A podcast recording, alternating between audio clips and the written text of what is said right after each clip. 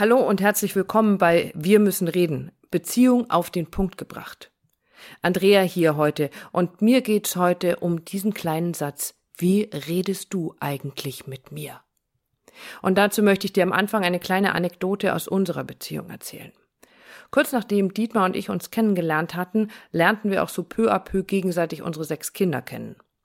Ich war bei Dietmar zu Besuch und all seine drei Kids waren an diesem Wochenende auch da.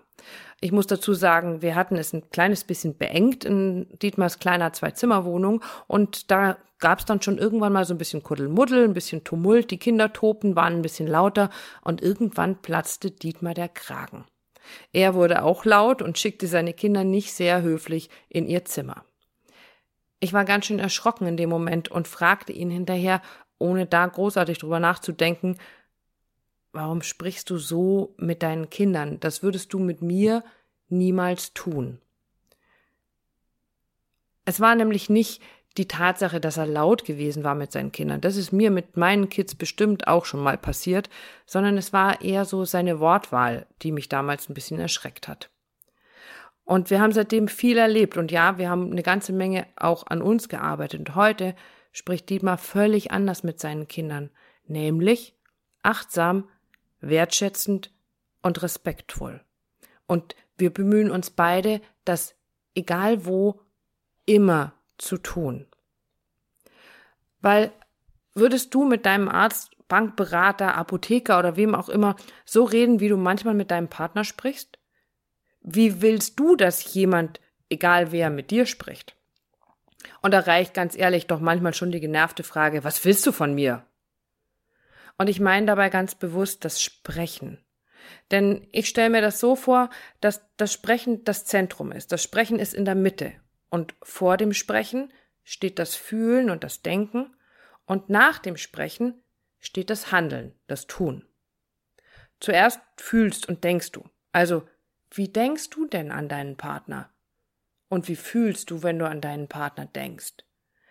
Denkst du dann, wow, was für einen tollen, wunderbaren Menschen habe ich da an meiner Seite. Und ich bin so dankbar dafür, dass er oder sie sich ausgerechnet für mich entschieden hat. Oder denkst und fühlst du, boah, ey, lass mich einfach nur in Ruhe. Wenn du dich dran erinnern kannst, was für ein erhebendes Gefühl es war oder ist, dass dein Partner ausgerechnet dich ausgewählt hat, dann sag's ihm doch einfach mal. Sprich's aus. Und nach dem Sprechen kommt das Handeln. So wie du fühlst, werden deine Worte sein und so wie dein Gefühl und deine Worte sind, wird dein Handeln sein. Beim Beispiel der Dankbarkeit von vorhin geblieben, wirst du in so einem Gefühl deinem Partner keine Umarmung oder einen Gefallen abschlagen, sondern du wirst achtsam sein und Dinge tun, um ihn oder sie zu entlasten und zu unterstützen. Bei uns ist es dann so, dass wir Rücksicht nehmen. Dietmar weiß zum Beispiel, dass ich es nicht leiden kann, morgens in eine unaufgeräumte Küche zu kommen. Ich habe aber oftmals einfach abends nach einem langen Tag und nach dem Kochen für uns alle dann echt keinen Drive mehr, die noch aufzuräumen. Und was macht Dietmar? Er erledigt es dann für mich.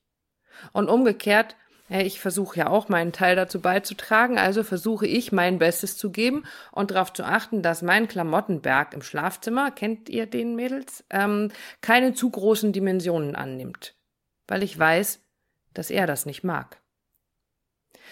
Wir wissen beide, dass der andere jeden Moment sein Bestes gibt. Und auch wenn das mal nicht so viel ist, wie wir es gerne hätten, weiß ich immer sicher, dass es das Allerbeste ist, was gerade geht. Und das ist ein Kreislauf, den wir beide in Gang halten. Einen positiven Kreislauf in einer Beziehung in Gang zu halten, und das ist ein positiver Kreislauf, macht übrigens viel, viel mehr Freude. Und ich habe dazu noch ein Beispiel. Ich hatte vor einiger Zeit einen ziemlich üblen Hörsturz und einen furchtbar lauten Tinnitus. Und damit war ich eine ziemliche Zeit ganz schön eingeschränkt und du kannst dir vorstellen, wen das Ganze am allermeisten genervt hat, nämlich mich.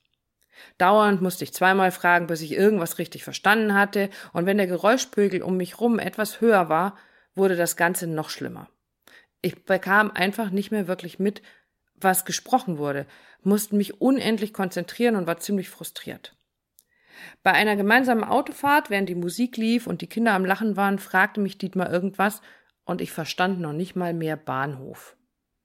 Ich fragte nochmal und ich fragte nochmal. Und was passierte?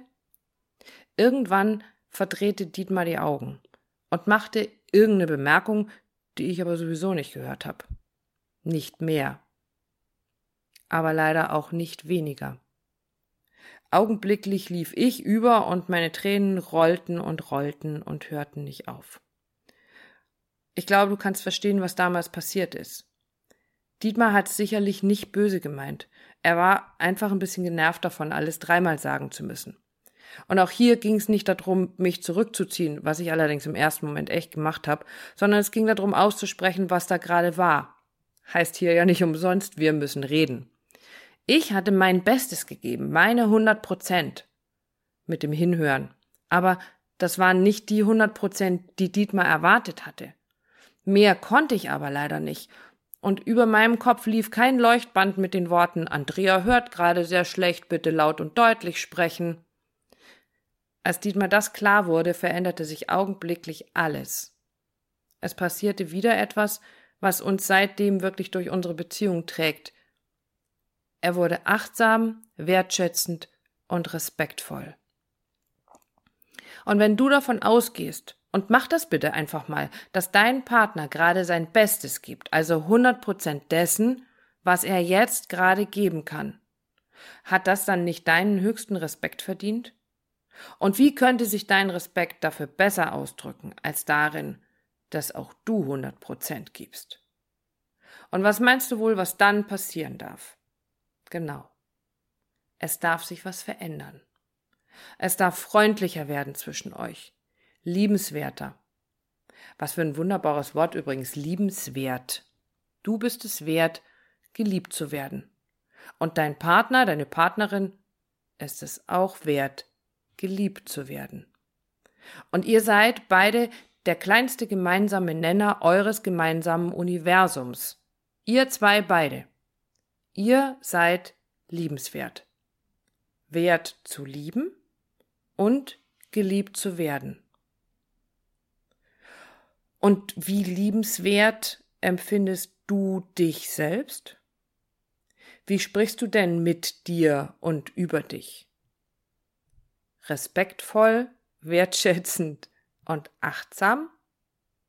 Also, heute bin ich aber mal wieder echt richtig toll. Wunderschön, strahlend, klug, hey, die beste, die es gibt. Hm. Oder hörst du von dir selbst öfter mal ein, heute sehe ich aus wie von einem Laster geknutscht, oder ein wie doof von mir, boah, bin ich dumm, oder sowas ähnliches? Fang doch gerne mit dem Liebenswertsein bei der noch kleineren Einheit an bei dir. Du bist nämlich das Beste, was dir jemals in deinem Leben begegnet ist. Wer mich in seinem Leben hat, hat's gut. Schön, dass es mich gibt. Also ich würde mich ja vom Fleck weg heiraten und nie mehr gehen lassen. Ich würde ja alles dafür tun, mit mir zusammenbleiben zu dürfen. Und du so? Sei liebenswert mit dir. Sei liebenswert mit deinem Partner. Sei liebenswert mit den Menschen in deinem Umfeld und beobachte, wie es sich dann verändert. Ich wünsche dir viel Freude dabei. Und, ach, bevor ich's vergesse, schön, dass es dich gibt. Hab eine achtsame, wertschätzende und respektvolle Zeit. Bis zum nächsten Mal. Ciao, deine Andrea.